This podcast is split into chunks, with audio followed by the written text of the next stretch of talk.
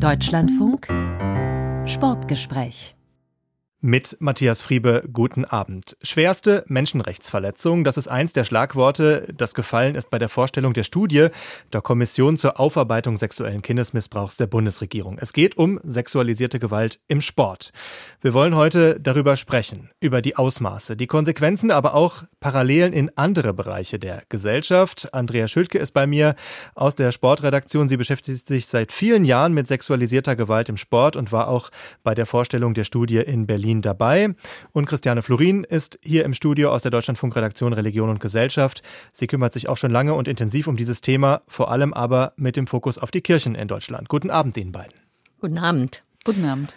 Fangen wir doch mal mit der Studie direkt an, Frau Schildke. Mit welchen Eindrücken sind Sie aus Berlin zurückgekehrt? Als jemand, der ja auch die Dimensionen vorher schon zumindest erahnen konnte oder sich dessen bewusst war, was hat Sie trotzdem noch mal aufmerken lassen?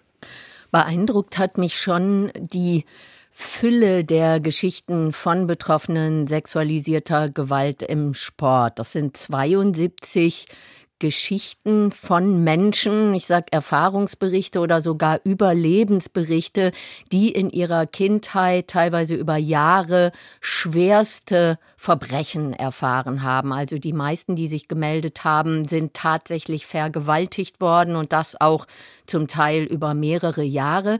Ich habe im Laufe meiner Arbeit natürlich viele Betroffene kennengelernt und weiß auch von vielen, dass sie sich bei der Aufarbeitungskommission gemeldet haben kenne eigentlich die Geschichten, aber das nochmal so geballt zu haben, war schon nochmal erschütternd, berührend und nachhaltig beeindruckend. Kann man das auf den Punkt bringen, wie groß das Ausmaß im Sport ist? Das wird ja vermutlich auch eine relativ große Dunkelziffer haben.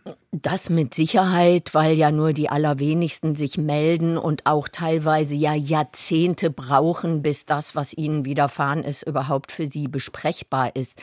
Das Ausmaß kannten wir ja schon vorher durch Online-Fragebogenstudien, einmal aus dem Jahr 2015 die Safe Sport Studie, die hat sich mit Leistungssportlerinnen und Sportlern beschäftigt und da kam eben raus, dass ein Drittel aller ähm, befragten Athletinnen und Athleten schon einmal eine Erfahrung mit sexualisierter Gewalt gemacht hat. Und jetzt im Mitte September ist die Studie sicher im Sport rausgekommen und da kam eben raus, ein Viertel aller breiten Sportlerinnen und Sportler oder Vereinsmitglieder hat auch schon Erfahrungen mit Gewalt im Sport gemacht. Und daher kennen wir die Dimension. Und diese Studie, die jetzt am Dienstag erschienen ist, macht die Menschen hinter den Zahlen einfach deutlich. Frau Florin, ich habe es anfangs gesagt, Sie beschäftigen sich ja seit vielen Jahren auch gerade mit der Rolle der Kirchen. Was war Ihr Eindruck, als Sie jetzt mit dieser, von dieser Sportstudie gehört haben? Haben Sie da Dinge direkt wiedererkannt? Ja, natürlich. Es gibt viele Gemeinsamkeiten, es gibt auch viele Unterschiede. Für mich ist ähm, die Hauptgemeinsamkeit, dass es immer um Macht geht, und zwar um unkontrollierte Macht. Es geht um Trainer im Sport, die irgendwie charismatische Figuren sind, die Erfolg haben, die dann nicht mehr kritisiert werden können.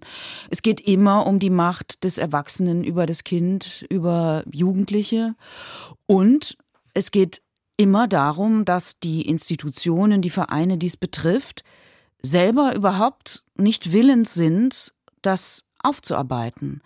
Dass sie das Banale, was Andrea Schülke ja gerade angesprochen hat, das Banale und eben das Gravierendste überhaupt, es geht um Menschen, es geht um schwerste Verbrechen, es geht um Menschen, die massiv gelitten haben und noch leiden und die Institutionen nicht in der Lage und nicht willens sind, sich dem ehrlich auszusetzen. Und das verbindet den Sport mit den Kirchen. Aber wie gesagt, es gibt auch Unterschiede. Sprechen wir gleich drüber. Ich äh, greife mal das erste Stichwort auf. Macht. Ähm, ist Macht überhaupt der Schlüssel, um sexualisierte Gewalt verstehen zu können? Ich glaube, dass Macht der Schlüssel ist in vielerlei Hinsicht.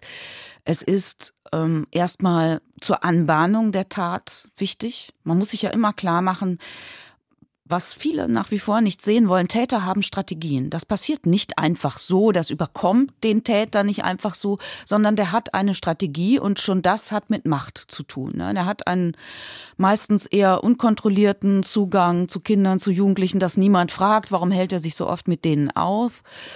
Und die Macht besteht schon allein im Gefälle erwachsener äh, Minderjähriger. Die Macht nach der Tat besteht dann darin zu sagen, niemand wird dir glauben. Ja, niemand wird dir glauben, ich bin hier der große Mac. Niemand wird an deiner Seite stehen, wenn du das irgendwem sagst. Oder in der Kirche ist es dann oft so spiritualisiert, das ist dann unser Geheimnis. Und auch die Macht, die ein Trainer gegenüber der Institution hat im Vergleich zu dem Kind oder zu dem Jugendlichen, zu dem, zu dem Betroffenen. Die Institutionen neigen immer dazu, denen zu schützen, der sie vertritt. Das ist eben der Trainer in dem Fall oder der Priester und nicht den zu schützen, der eigentlich den Schutz verdient hätte. Ja, das sind ja so ganz banale äh, ethische Grundsätze, schütze die Schwachen und gegen die wird halt massiv verstoßen. Und Institutionen bringen nicht die Kraft auf, äh, die bringen eher die Kraft auf, diese ethischen Grundsätze vergessen zu machen, als die hochzuhalten. Und das, äh, was man im Sport noch beobachtet, ist natürlich diese familiäre Struktur. Ne? Dann, dann ist ein Sportverein, da kennt man sich, da ist man seit Jahrzehnten miteinander befreundet, die Sportfamilie. Und da mag man sich vielleicht nicht vorstellen, dass der Kumpel, mit dem man da seit 30 Jahren äh, Ruderfahrten macht oder so, dass der ein Verbrecher ist. Oder wenn man es vielleicht ahnt und es einem komisch vorkommt, dann denkt man immer, nee, also der ist so nett hat, sowas macht er nicht. Und, und selbst wenn man dann wirklich ein ungutes Gefühl hat als Vereinsmensch oder so, ähm, dann ist das ja immer noch ein Riesenschritt, da irgendetwas gegen zu unternehmen. Also ein Schritt, den anzusprechen und ein noch größerer Schritt natürlich gegebenenfalls Anzeige zu erstatten und zur Polizei zu gehen. Und wenn man das überhaupt in Erwägung zieht, dann explodiert ja der ganze Verein. Also was mache ich denn dann? Ich bin ja auch verantwortlich zum Beispiel für andere Mitglieder, die da einfach nur ihren Sport machen wollen. Und das ist alles eine, da kommt ja eine Wahnsinnsmenge Arbeit auf einen zu, ist total unangenehm. Und eigentlich sind wir doch im Sport alle, ähm, und das ist doch, sind doch tolle Werte, die wir da vermitteln und wir machen Kinder gesund oder halten sie gesund. Also das passt alles überhaupt nicht zusammen. Ist das auch vielleicht noch eine Parallele zur Kirche? Also diese, diese Werte, die der Sport immer vor sich herträgt, äh, auch in der Öffentlichkeit und gleichzeitig diese, es war auch das Thema, diese moralische Überhöhung, die die Kirche oft benutzt hat? Ja, da würde ich aber eher einen Unterschied als eine Gemeinsamkeit sehen. Also die Kirche, speziell ja die römisch-katholische Kirche, verspricht ja nicht einfach nur moralische Werte, sondern sie verspricht den Weg, eigentlich den einzigen Weg zum Heil.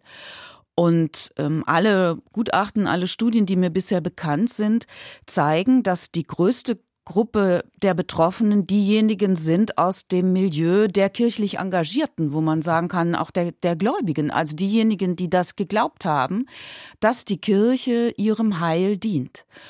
Und da ist die Fallhöhe und auch die Verletzlichkeit ja besonders groß, denn da wird ja auch eine spirituelle Macht ausgenutzt seitens des Täters und dann hinterher auch seitens der Institution, die ja nach wie vor von sich behauptet, eine moralische Instanz zu sein, obwohl sie ja den jeden moralischen Kredit durch den Umgang mit den Missbrauchstaten, also durch den Umgang der Vorgesetzten, der Leitungsebene mit den Missbrauchstaten und vor allem durch die Ignoranz gegenüber den Betroffenen verspielt hat. Aber das mit der Moral, das äh, trägt ja der Sport genauso vor sich her. Ne? Diese, diese sportlichen Werte, Ethik, Moral, Fair Play, ähm, das, das propagiert ja der Sport immer. Ähm, da fehlt vielleicht dieser spirituelle Aspekt, den, den die Kirche dann auch noch hat. Aber ähm, diese Werte des Sports und dieses wahnsinnig positive Image, das der Sport hat, also fast jedes Kind äh, ist irgendwie sportlich unterwegs, 50 Prozent aller Mädchen, 60 Prozent aller Jungen sind Mitglied in einem Sportverein. Und das, finde ich, ist die ganze Zeit nicht so rausgekommen. Also bei der Kirche kann man immer noch sagen, ja, okay, jetzt äh, je mehr Fälle da auftauchen, ja, komm, die Kirche ist verloren irgendwie und ja, da glaubt ohnehin keiner mehr dran. Und beim, beim Sport, da kommt eher so dieses, nein, das wollen wir einfach nicht wahrhaben, dass der Sport im Grunde nicht besser ist als die Kirche oder vielleicht sogar aufgrund der Vielzahl der Menschen, die Sport treiben, noch eine größere Dimension von Betroffenen haben muss. Aber war das nicht bei der Kirche vor zehn Jahren ähnlich? Ja, es ist, es ist auch heute noch ähnlich, interessanterweise. Mhm. Natürlich ist das Image der römisch-katholischen Kirche schlecht und es wird verbunden mit mit Missbrauch, mit sexualisierter Gewalt, ganz klar. Aber wenn man dann in die konkrete Fallberichterstattung geht, ist der Reflex noch nach wie vor genauso zu sagen, ja, aber der doch nicht. Ja, ich habe es jetzt gerade noch mal noch mal erlebt. Gerade wenn man so ähm, Täter aus dem eher liberalen Milieu hat, dann ist die unmittelbare Reaktion, das kann ich mir bei dem gar nicht vorstellen. Da denke ich immer, die, ähm, die Gemeindemitglieder, die Engagierten haben bis heute nicht verstanden, dass es ja Teil der Täterstrategie ist, dass genau diese Reaktion kommt. Natürlich hat ein Täter nicht alle Kinder und alle Jugendlichen missbraucht, die er im Laufe seines Lebens getroffen hat, mit denen er gearbeitet hat, sondern das Gros hat er ja nicht missbraucht. Und er setzt genau darauf, dass sich die Menschen für ihn ein einsetzen und sagen, nein, der, niemals, der war doch so nett. Sie glauben gar nicht, wie oft ich höre nach einer Berichterstattung, ähm, der war doch so nett. Nein, das, das kann nicht sein. Und, oder, noch schlimmer finde ich dann immer, wenn dann Leute sagen, ja, mich hat er aber nicht missbraucht und ich habe doch zehn Jahre mit dem zusammengearbeitet. Also, so, als würde das und das ist ja für Betroffene, ich, journalistisch kann man natürlich damit umgehen, aber für Betroffene ist das ja ganz schrecklich, weil sie dann ja nochmal isoliert werden, wenn sie hören, auch heute wird mir noch nicht geglaubt, weil andere sagen, nee, also mir ist da nichts passiert. Wenn wir beim Thema Reaktionen und Umgang sind, ähm, es wird ja auch beim Sport kritisiert, dass gerade dann in der Spitze sozusagen man noch nicht die, die ganze Tragweite erkannt hat beim organisierten Sport. In der Kirche gibt es diese Fälle äh, quasi täglich oder wöchentlich. Wir hatten erst vor wenigen Tagen Vorwürfe gegen den Bischof von Osnabrück, der auch im Amt bleiben will. Ist das auch eine Parallele, dass man haben schon vom Institutionenschutz gesprochen, dass diese Reaktion der Verantwortlichen, der Funktionäre, der Bischöfe irgendwie vergleichbar ist? Also im, im Sport ist das natürlich so, dass die Institution sich da un mit unheimlich schwer tut. Ähm, so seit, seit der Skandal, wenn man das so nennen darf, in der Kirche und in den Internaten aufgekommen ist, hat sich auch der Sport massiv damit auseinandergesetzt mit dem Thema. Zu Recht.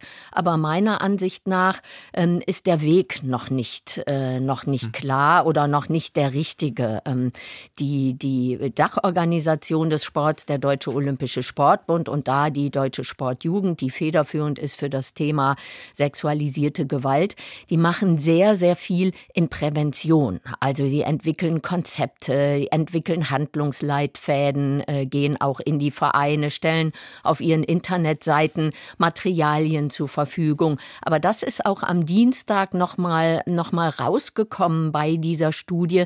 Da war auch von einer Flucht in die Prävention die Rede. Und äh, das, das Fatale daran ist, es gibt haufenweise Präventionskonzepte, aber niemand hat überprüft, ob die überhaupt wirken. Also du hast Material und Papier über Papier, das wird munter verteilt, jeder freut sich, yippie wir haben hier ein Kinderschutzkonzept in der Schublade, können wir auch rausholen, wenn es verlangt wird und haben damit alle Punkte erfüllt, die zu erfüllen sind, um eine Förderung zu bekommen. Aber ob das wirkt, weiß kein Mensch. Und die Aufarbeitung, die ja eigentlich auch in der Kirche, das hat man ja da schon eher erkannt, da gibt's ja eben viele Studien dann wenigstens, ähm, Fallstudien. Und diese Aufarbeitung, das ist jetzt das erste Material, was wir vorliegen haben, wo Geschichten von Betroffenen analysiert worden sind. Das allererste. Und das muss, muss natürlich in jeder Institution, in jedem Sportverein müsste das passieren. Und das ist ein Wahnsinnsunterfangen. Zumal man ja auch gar keine Akten hat, anders als bei der Kirche beispielsweise. Zum Beispiel, also das sagt der Sport eben immer. Da äh, bin ich auch äh, Christiane Florin in ihrer Berichterstattung, höre ich da immer äh, begeistert zu, wenn es dann heißt, ja, die und die, äh, dieses und jenes Bistum stellt die Akten zur Verfügung. Und dann stelle ich mir immer vor, oder auch nur ausgewählte, was ja dann ein anderer, ein anderer Punkt ist, ne, dass man nicht. Das wollte ich gerade sagen. aber immerhin gibt es Akten. Ja, in, im Sport äh, heißt es immer, nee, das haben wir nicht. Da gibt es vielleicht jetzt seit, seit neuestem Unterlagen, aber nicht so, die Jahrzehnte zurückgehen. Ne? Ja, aber das ist doch genau ein wichtiger Punkt, auch ein wichtiger Unterschied. Ja, bei der römisch-katholischen Kirche gibt es Akten, aber sie, also die Bischöfe, achten ja bis heute sehr genau darauf, dass sie das Heft in der Hand behalten bei dem, was sie Aufarbeitung nennen und dann noch, was ich besonders schlimm finde, was sie unabhängige Aufarbeitung nennen. Die behalten ja die Hand am Drücker. Im Spiegel stand so schön in der Titelgeschichte über Trier, die Kirche bestimmt doch immer noch selber, wann sie das Licht anknipst und vor allem, wann sie das ausknipst. Also auch das hat ja mit Macht zu tun. Die Kirche, oder das gilt auch für die evangelische Kirche, die Kirchen sind immer noch so mächtig, wichtig, dass sie selber bestimmen können, ob sie aufarbeiten oder nicht. Und ähm, ich werfe mal einen Blick ins Nachbarland, nach Frankreich, wo ja Aufarbeitung in einer anderen Weise stattgefunden hat, nämlich durch eine unabhängige Kommission. Und siehe da, da kommt man auf ganz andere Zahlen, nämlich auf über 300.000 Betroffene in den vergangenen Jahrzehnten. Und äh, die MHG-Studie der Deutschen Bischofskonferenz, die ja nur das Hellfeld untersuchen kann, auf der Basis von Akten, von denen aber viele ja schon vernichtet sind, kam damals auf eine Zahl von 3.677 Betroffenen für den ungefähr gleichen Zeitraum. Also da sieht man, da sieht man die Unterschiede und da sieht man auch, über welche Dimension wir sprechen könnten und müssten und über welche gesprochen wird. Natürlich ist es auf der einen Seite richtig, die katholische Kirche gibt Gutachten in Auftrag und wir haben jetzt so viele Gutachten, dass man sie kaum noch, äh, das sind ja auf tausende Seiten, dass man sie kaum noch lesen kann und die wenigsten wenn sie es nicht professionell müssen, lesen das ja auch, sodass die Kirche sich, äh, die römisch-katholische, als Vorreiter präsentieren kann. Aber auf der anderen Seite ist das eben alles immer noch eine abhängige Aufarbeitung. Und an die eigentliche Dimension dessen, was geschehen ist, was die Betroffenen erlebt haben, kommt man immer noch nicht dran. Und ähm, wahrscheinlich kommen wir ja auch noch drauf, wie sieht eigentlich die Einbindung der Betroffenen aus? Sind die diejenigen, die den Prozess steuern? Sind die Subjekte oder sind die Objekte der Aufarbeitung? Und wenn das ist nämlich genau das, wo ich, wo ich auch gerade drauf kommen wollte. Das ist ja in der Kirche und im Sport genau das Gleiche. Es muss immer von Betroffenen angestoßen werden. Die Betroffenen müssen sprechen. Die werden immer aufgefordert, ja, sprecht doch, erzählt eure Geschichte. Ich kenne viele, die auch gesagt haben, es hat mir unglaublich gut getan, meine Geschichte erzählen zu können, auch der Aufarbeitungskommission zu erzählen, weil da saßen Menschen, da musste ich gar nicht groß, die haben mir geglaubt, von Anfang an. Da musste ich mich nicht irgendwie beweisen oder sowas. Die wussten, das ist wahr, was ich denen erzähle. Aber ich habe das auch so erlebt. Es sind immer die Betroffenen, die den Anfang machen müssen oder die sprechen müssen. Ja, und da kommt nochmal bei bei den Kirchen diese spirituelle Dimension dazu. Ja, die, die, die Lehre, die, auch die Liturgie ist ja durchsetzt von Schuldbekenntnissen. Ne? Wenn man in eine römisch-katholische Messe geht, da muss man gleich am Anfang seine Schuld bekennen. Und dann schaut man sich die Geschichte der sexualisierten Gewalt an und stellt fest, von sich aus hat kein Priester, kein Generalvikar, kein Bischof, Erzbischof irgendeine Schuld in dieser Hinsicht bekannt sondern es waren die Betroffenen, die nach Jahrzehnten allen Mut zusammengenommen haben, das erzählt haben, dass ja auch oft uns von den Medien erzählt haben. Und so ist überhaupt erst der Anstoß erfolgt. Der Anstoß ging von der Institution Kirche selber nicht aus. Und das diese Frage bleibt und sie wird ja auch letztlich nicht beantwortet, warum war das nicht so? Und da werden hundert Begründungen angeführt. Ja, der Schutz der Institutionen und so. Da gibt man sich also noch in seiner ganzen Vertuschungsambition noch einen, noch einen irgendwie edlen Anstrich, weil man ja noch ein höheres Ziel hatte als die eigene Karriere oder die eigene Bequemlichkeit, den Schutz der Institutionen. Aber diese Frage ist doch ganz gravierend. Warum mussten es die Betroffenen sein, die überhaupt den Anstoß gegeben haben? Warum gibt es nicht den Impuls bei denjenigen, die an einer herausragenden Stelle sitzen, das gilt dann für Sport und Kirche, warum haben die nicht den Impuls gehabt, das arbeiten wir jetzt ehrlich auf? Warum nicht? Was ist denn der Erklärungsansatz, warum die Opferperspektive so selten in den Mittelpunkt gerückt ist? Ja, das ist. Ja, wie, wie kann man das richtig ausdrücken? Unbequem ist ja, ist ja fast ein respektloses Wort, aber es ist ja ähm, ja unfassbar schwer äh, von der Institution sich Betroffenen zu nähern. Da muss man sich ja erstmal eingestehen, hier ist total was schiefgelaufen, dass in meiner Institution, die ja eigentlich Kinder beschützen soll und ihnen Spaß und Bewegung bringen soll, dass da komplett was falsch gelaufen ist. Das ist ja mal das eine. Das muss ich ja erstmal realisieren, um überhaupt zu akzeptieren, dass es in meinem, in meiner Institution Betroffene gibt überhaupt. Und dann, ja, wie spreche ich denn mit denen? Wie, wie, wie gehe ich das denn an? Da kommen ja ganz unangenehme Geschichten auf mich zu und da muss ich ja irgendwie auch was in der Hand haben, was ich dann, wie ich agieren, reagieren kann, also äh, damit ich da äh, ja was anbieten kann oder oder auch damit die Betroffenen sehen, ich nehme sie ernst, ich ich respektiere sie. Also das ist ja sehr sehr schwer und ähm, ich denke mir mal, das schiebt jeder äh, jede Institution so weit wie möglich weg, weil wenn ich da einmal mit anfange, dann äh, hört das nicht mehr auf. Kann man das denn noch wegschieben? Also es ist in der öffentlichen Diskussion ja ähm, absolut, ja, ich will nicht sagen ins Zentrum gerückt, aber zumindest präsent bei vielen jetzt, äh, auch in vielen Bereichen der Gesellschaft. Ja, und trotzdem, wenn es dann wirklich konkret wird, wenn es, wenn der Elefant dann in meinem Zimmer sitzt und nicht im Zimmer nebenan, dann beginnt ja die eigentliche Schwierigkeit. Es gibt immer noch den Reflex, Missbrauch ist anderswo. Ja, das ist in der Nachbargemeinde macht das ja sein, aber bei uns doch nicht. Im anderen Bistum, oh, da ist das ganz gewaltig, aber hier bei uns, der Bischof, der lacht doch immer, der ist doch so nett, ja? Der ist doch kein Vertuscher. Also dieser Reflex ist immer noch da. Und ich will mich auch überhaupt nicht moralisch erheben, denn ich kann ja nur selbstkritisch für, über, über, mich, über mich sagen, ich habe auch eine Weile gebraucht, um überhaupt mal zu verstehen, was da eigentlich vorgefallen ist. Ich habe vor 10, 12 Jahren auch noch gedacht, ja gut, da ist das eben passiert und dann wird das aufgearbeitet und da, dann ist das halt so. Und erst durch die vielen Gespräche mit den Betroffenen, das, das klingt immer so wie ein Klischee, aber ich kann es jetzt nicht ändern, es ist tatsächlich so gewesen. Erst durch die vielen Gespräche mit den Betroffenen habe ich verstanden, was da überhaupt, was überhaupt geschehen ist. Und dann versteht man auch diese ganze Ungeheuerlichkeit, die da geschehen ist die auch dann in der Vertuschung liegt, dass einfach Leute sagen, ach komm, hier Schwamm drüber. Über was eigentlich da der Schwamm drüber gehen soll. Das muss man erstmal verstehen.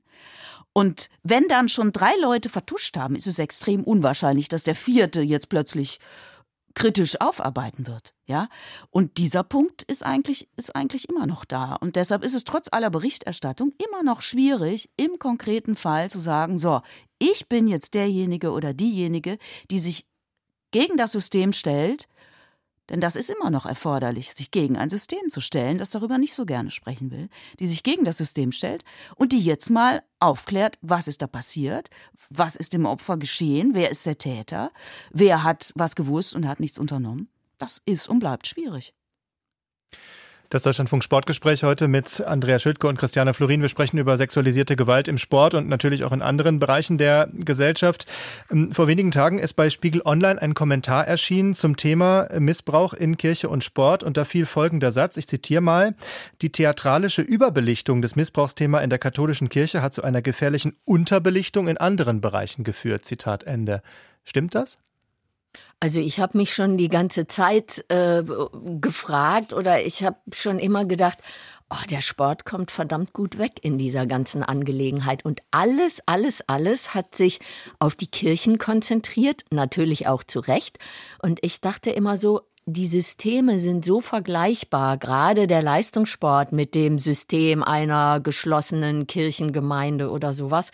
Und hab mir so gedacht, da kannte man natürlich schon erste Zahlen. Das kam erst viel später im Sport als in der Kirche, dass man da überhaupt die ersten Studien über das Ausmaß so hatte. Und dennoch hat es der Sport wunderbar geschafft, da noch immer so unten durchzutauchen, weil, das ist so, so meine These, weil der halt ein viel positiveres Image hat als die Kirchen. So und, und man konnte das immer gut zur Seite schieben und war vielleicht auch froh, oh Gott sei Dank sind die bei der Kirche äh, gelandet und da kommt immer was Neues und deshalb ähm, ist das bei uns äh, können wir das noch so ein bisschen unter dem Radar halten.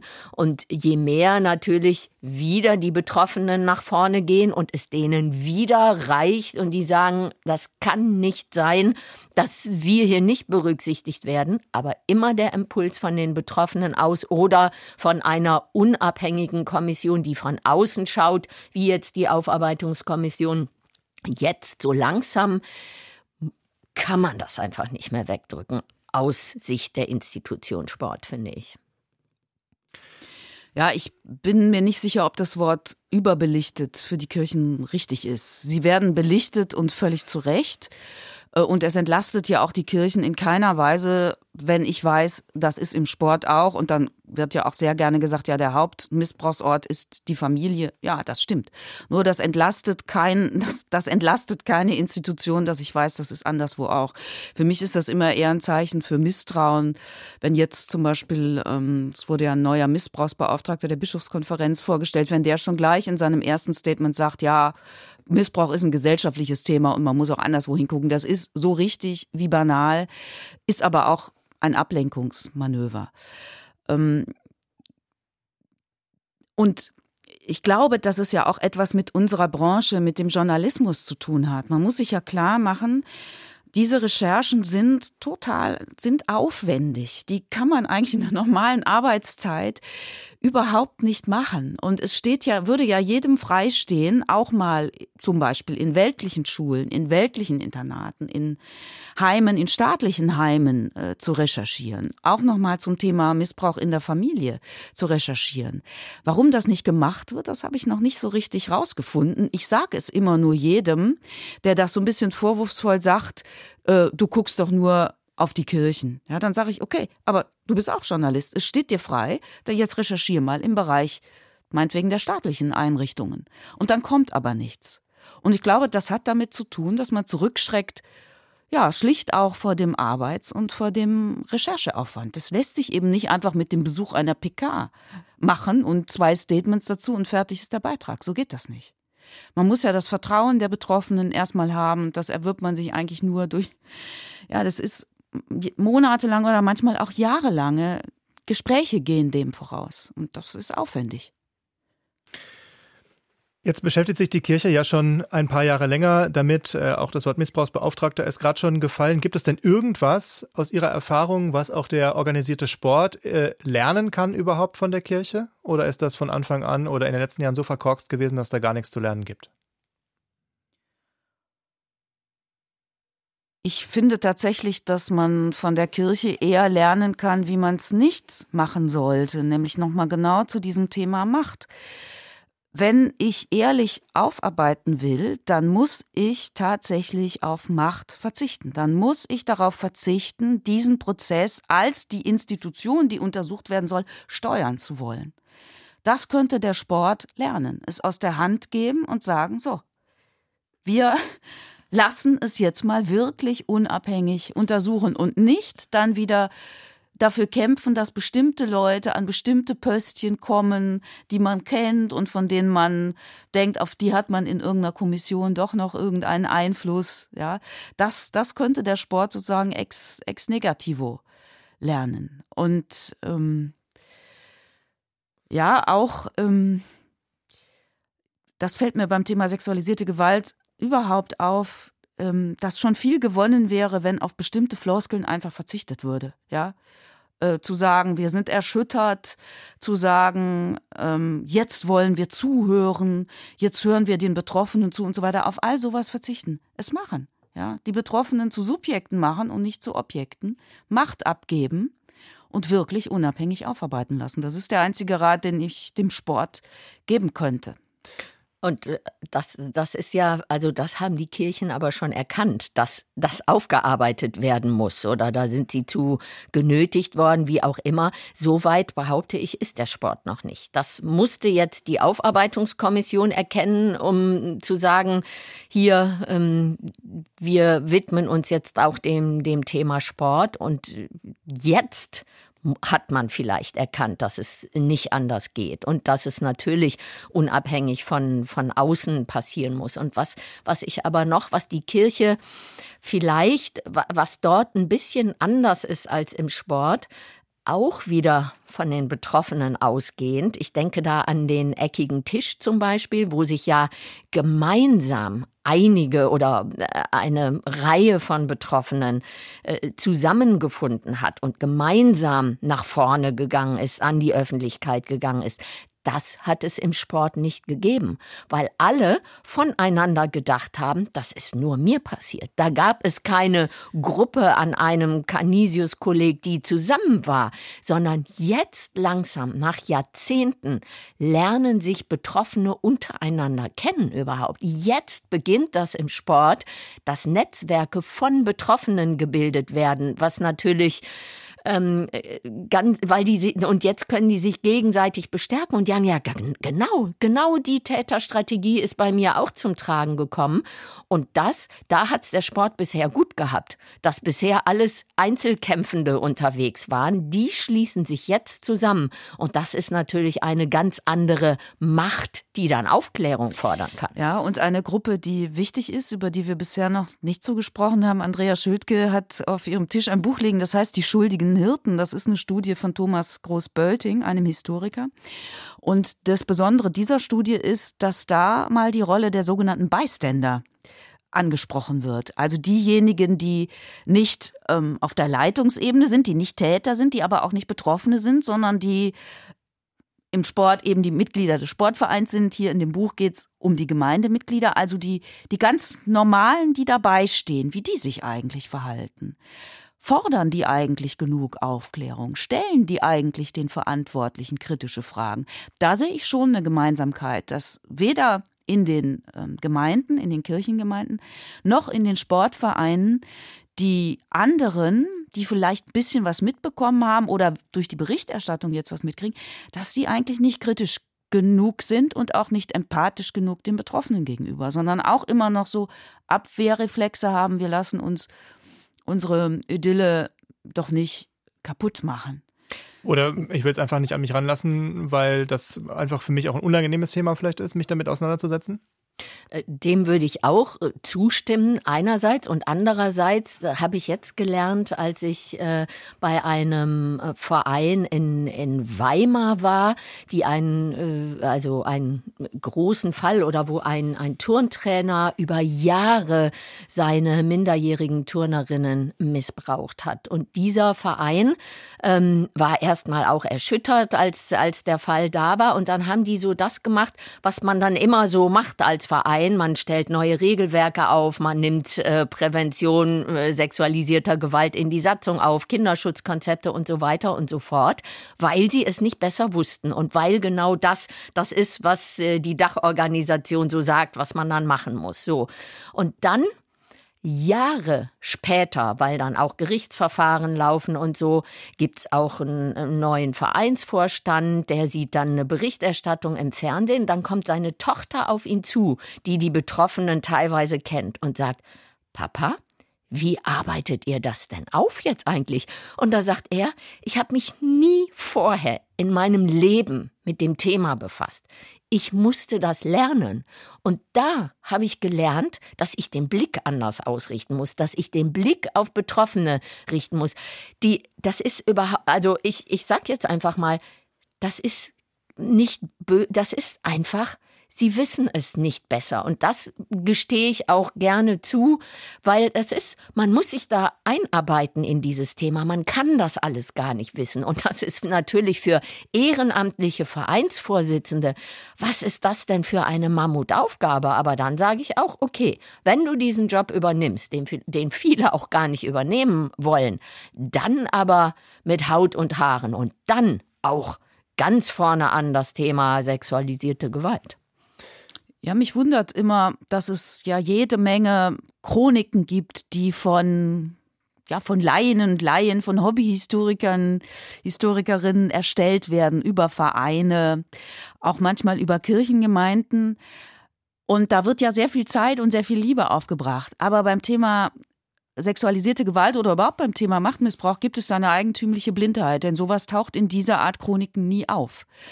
Und wenn man das dann anspricht, und ich mache das manchmal und sage, Sie können doch eigentlich auch, Sie können doch auch Teil der Aufklärung werden. Das ist doch nicht allein die Aufgabe des Bischofs oder des Vorsitzenden des Bundes, ähm, einer, einer, einer bundesweiten Sportorganisation.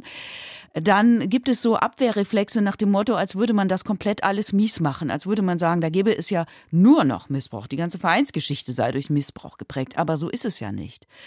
Und da finde ich es schon wichtig, Leute ähm, zu ermutigen und zu sagen, äh, eine, also die Rettung auch des Vereins besteht doch nicht darin, dass ich alles weiterhin verschweige, dass ich weiterhin eine Chronik schreibe, wo alles nur schön und toll war und vielleicht mal ein bisschen über die Nazizeit gesagt wird, aber sonst nichts Kritisches, äh, sondern die, dieses, dieses Thema Ehrlichkeit, Aufrichtigkeit, bis hin zu Namen, verwende ich bestimmte Namen noch oder in der Kirche singe ich bestimmte Lieder noch, die ein Missbrauchstäter komponiert hat und so. Das sind wichtige Fragen, denen man sich auf Dauer nicht entziehen kann, denn die Erfahrung der römisch-katholischen Kirche ist doch, das Thema geht nicht weg.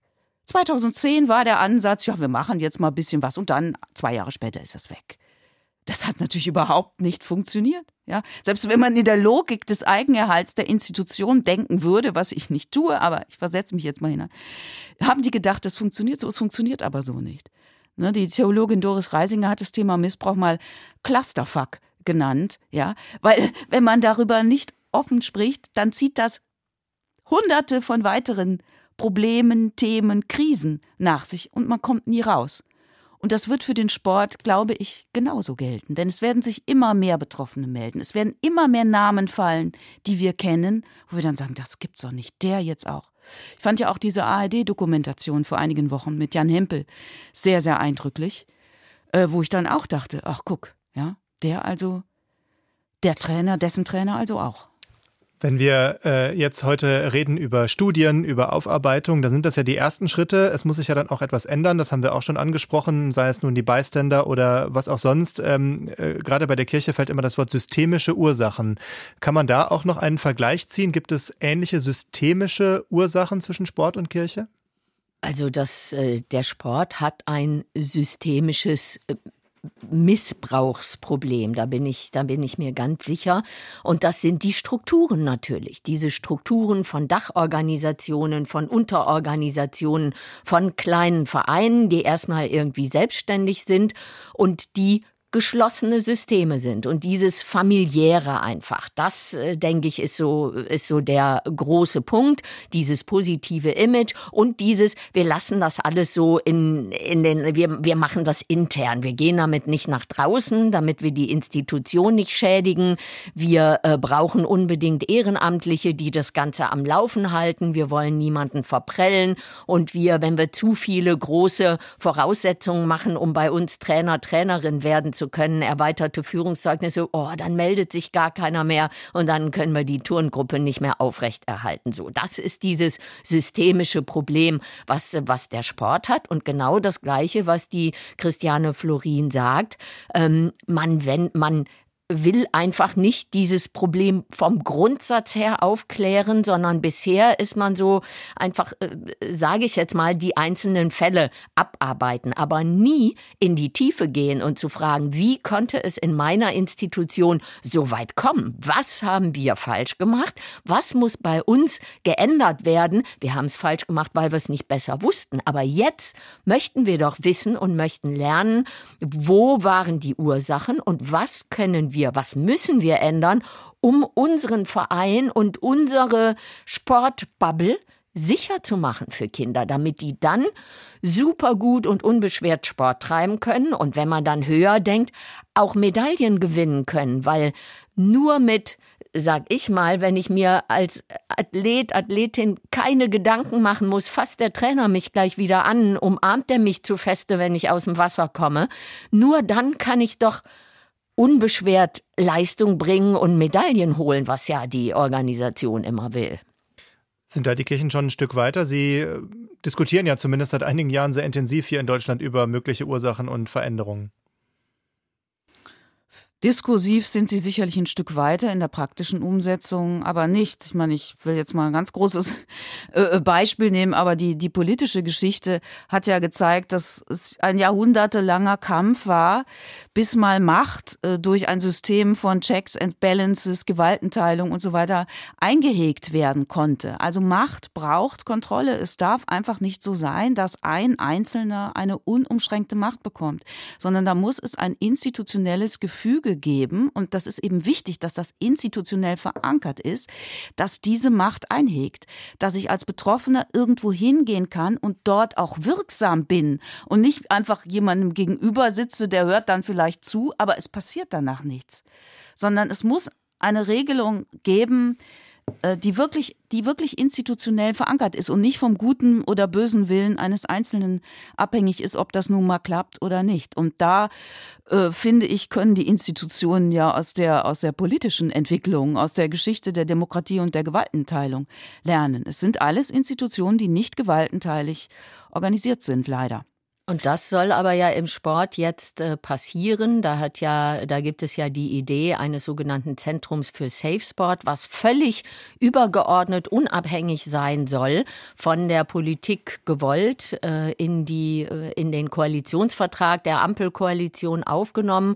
Und das soll ein Zentrum sein, was nichts mit dem Sport zu tun hat, aber die Aufgaben, die regulativen Aufgaben übernimmt. Da können sich Betroffene hinwenden. Da, das soll, ähm, Aufarbeitung forcieren, das soll die Präventionsmaßnahmen überprüfen können, das soll auch äh, intervenieren können, Fälle, Fälle untersuchen können und gegebenenfalls dann auch noch, wenn das alles so läuft, wie die Idealvorstellung ist, ähm, auch Sanktionen aussprechen können, Lizenzen entziehen können und so weiter und so fort. Und die Grundvoraussetzung dafür ist natürlich, dass es so mit finanziellen Mitteln ausgestattet wird, dass das auch tatsächlich klappen kann. Wenn das nicht passiert, dann ist es natürlich zum Scheitern verurteilt.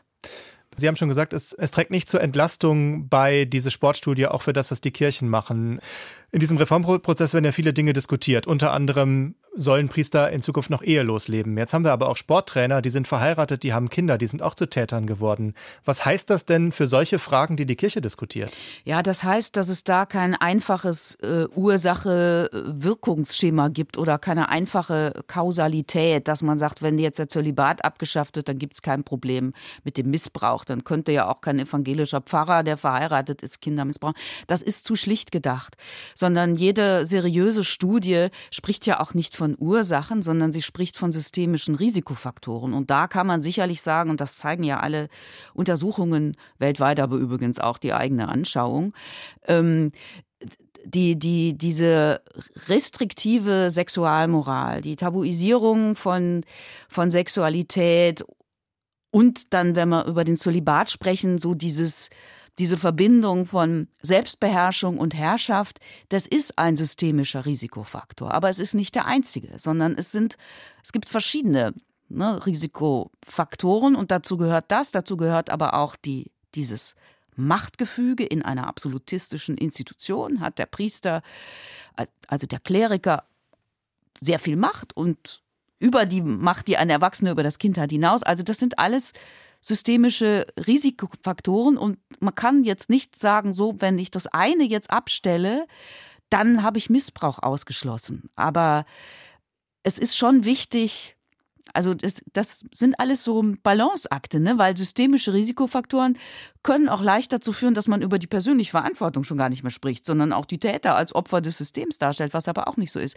Also jede seriöse Studie oder jedes seriöse Sprechen darüber wird ja keine einfachen Antworten geben können, sondern nur sagen können, das sind Bedingungen und daran sollten wir etwas ändern. Und das, das jetzt benutze ich das Wort auch, das Erschüttern an der römisch-katholischen Kirche ist ja nur doch, dass man diese Faktoren schon sehr, sehr lange kennt und sie einfach nicht verändert. Ich, ich würde gerne den Blick am Ende noch ein bisschen weiten. Es ist gerade auch schon mal angeklungen in unserer Diskussion ähm, dass das natürlich nicht nur ein Problem der Kirchen und des Sports ist. Ähm, deswegen einfach mal die Frage, ist sexualisierte Gewalt eines der größten gesellschaftlichen Probleme überhaupt, was wir haben? Ja, ich, ich sag da einfach mal ja, ohne jetzt andere Probleme äh, ausblenden zu wollen.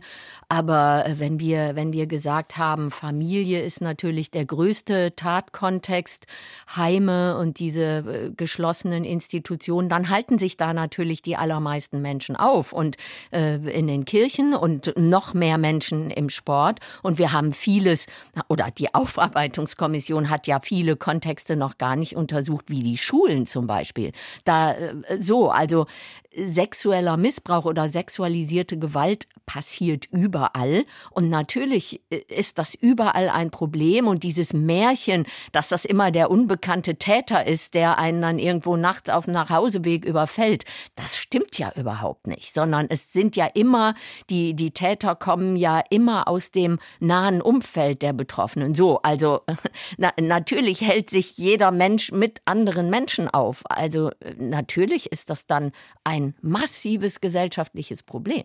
Aber da darf man dann nicht halt äh, alle, irgendwelche Gruppen durchrutschen lassen, weil die dann sagen, ja, wir haben aber doch unsere Werte und Fairplay und so weiter und äh, wir sind besser als die anderen und äh, bei uns betrifft's uns betrifft's nicht und wenn es uns betrifft, dann aber ja alle anderen auch. Im äh, Koalitionsvertrag der Bundesregierung steht, ähm, man werde die Aufarbeitung in den verschiedenen Bereichen, Zitat, begleiten, aktiv fördern und wenn erforderlich gesetzliche Grundlagen schaffen. Welche Rolle hat denn die Politik in dieser Aufarbeitung? Also bisher hat sie keine ruhmreiche Rolle gespielt, sondern es schien mir immer so, als sei der unabhängige Missbrauchsbeauftragte der Bundesregierung der Vorgänger von Frau Klaus, Herr Röhrig, als habe dem die politische Unterstützung gefehlt, weil ja sowohl der Sport als auch die Kirchen für den Staat wichtige Partner sind, wichtige gesellschaftliche Größen sind.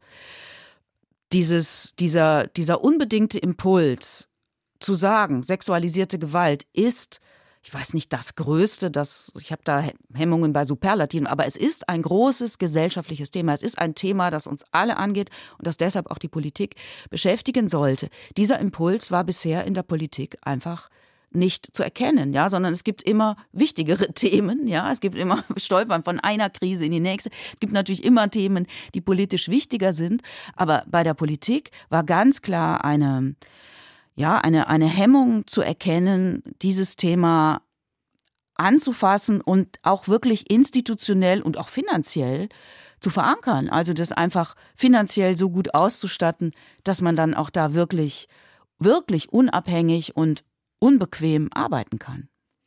Dann eine letzte Frage mit vielleicht einem konstruktiven Blick noch nach vorne. Wie könnte, müsste oder sollte Ihrer Einschätzung nach, ähm, Frage an Sie beide, denn so ein Weg in der Zukunft jetzt aussehen? Wie würde das denn wunschgemäß ablaufen, dass man sich in der Gesellschaft in den verschiedenen Bereichen mit sexualisierter Gewalt auseinandersetzt und das verhindert, dass sowas in Zukunft passiert? Also, dass man das verhindern kann, äh, das sehe ich nicht. Das wird es immer geben, aber man kann die Strukturen so äh, schaffen, dass es möglichst schwierig wird, für Täter Übergriffe zu verüben. Und das, was äh, für den Sport, ich kann nur für den Bereich Sport sprechen, Unabhängigkeit ist unabdingbar, dass die Vereine das nicht oder, oder die, die Sportorganisation dieses Problem nicht selber bewältigen muss. Das muss unabhängig sein, das muss mit ausreichend finanziellen Mitteln geschehen, es muss politisch gewollt sein und äh, Medaillen müssen egal sein. Es muss erstmal auch der Politik egal sein. Das ist ja diese Partnerschaft. Wir finanzieren vom Bundesinnenministerium den Leistungssport, wollen dafür Medaillen haben. Das muss erstmal hinten dran stehen. Es muss eine unabhängige, finanziell gut ausgestattete Institution aufgebaut werden, die das untersucht und äh, das ist so meiner Ansicht nach der Weg, wie es da rausgeht. Es gibt dieses, wie ich finde, sehr gute Projekt äh, des, der unabhängigen Missbrauchsbeauftragten der Bundesregierung. Das heißt Geschichten, die zählen. Ähm, das kann man ja im Internet nachlesen, sind anonymisierte Geschichten von Betroffenen. Ich glaube, dass es also Andrea Schultke stimme ich ja sowieso in allem zu, ne, was das Institutionelle und Finanzielle betrifft. Aber ich glaube, dass es dann doch auch nur so noch zusätzlich funktionieren kann, einfach ähm, ja, sensibel zu bleiben, wachsam zu bleiben und sich auch immer der Tatsache bewusst zu sein, dass Täter immer ein bisschen schneller sind als diejenigen, die die Täter überführen wollen. Also ne, man darf sich nicht der Illusion hingeben, das ist jetzt vorbei, weil es Präventionskonzepte gibt, sondern wenn es Präventionskonzepte gibt, haben die Täter die Strategie natürlich auch, diese Präventionskonzepte schon wieder äh, zu umgehen. Also Wachsamkeit, Sensibilität, Empathie und in gewisser Weise auch ähm, ja, ist jetzt journalistisch vielleicht ein Ausdruck von Distanzlosigkeit, aber ich benutze ihn mal, weil ich es doch sehr wichtig finde, auch Solidarität mit den Betroffenen, Ähm, das, das sind für mich die entscheidenden, die entscheidenden Kriterien. Das kann man nicht verordnen, das kann man nicht durch Appelle erreichen. Man kann nur das Bewusstsein dafür versuchen, wachzuhalten. Christiane Florin und Andrea Schildke im Deutschlandfunk Sportgespräch. Wir haben gesprochen über sexualisierte Gewalt, vor allem im Sport und in den Kirchen aus Anlass der Vorstellung einer Studie der Kommission zur Aufarbeitung sexuellen Kindesmissbrauchs der Bundesregierung, in der es um sexualisierte Gewalt im Sport ging. Das war unser Sportgespräch, wie immer online nachzuhören auf deutschlandfunk.de-sport und überall da, wo es Podcasts gibt, auch im Abonnement. Mein Name ist Matthias Friebe. Danke fürs Zuhören und bis zum nächsten Mal.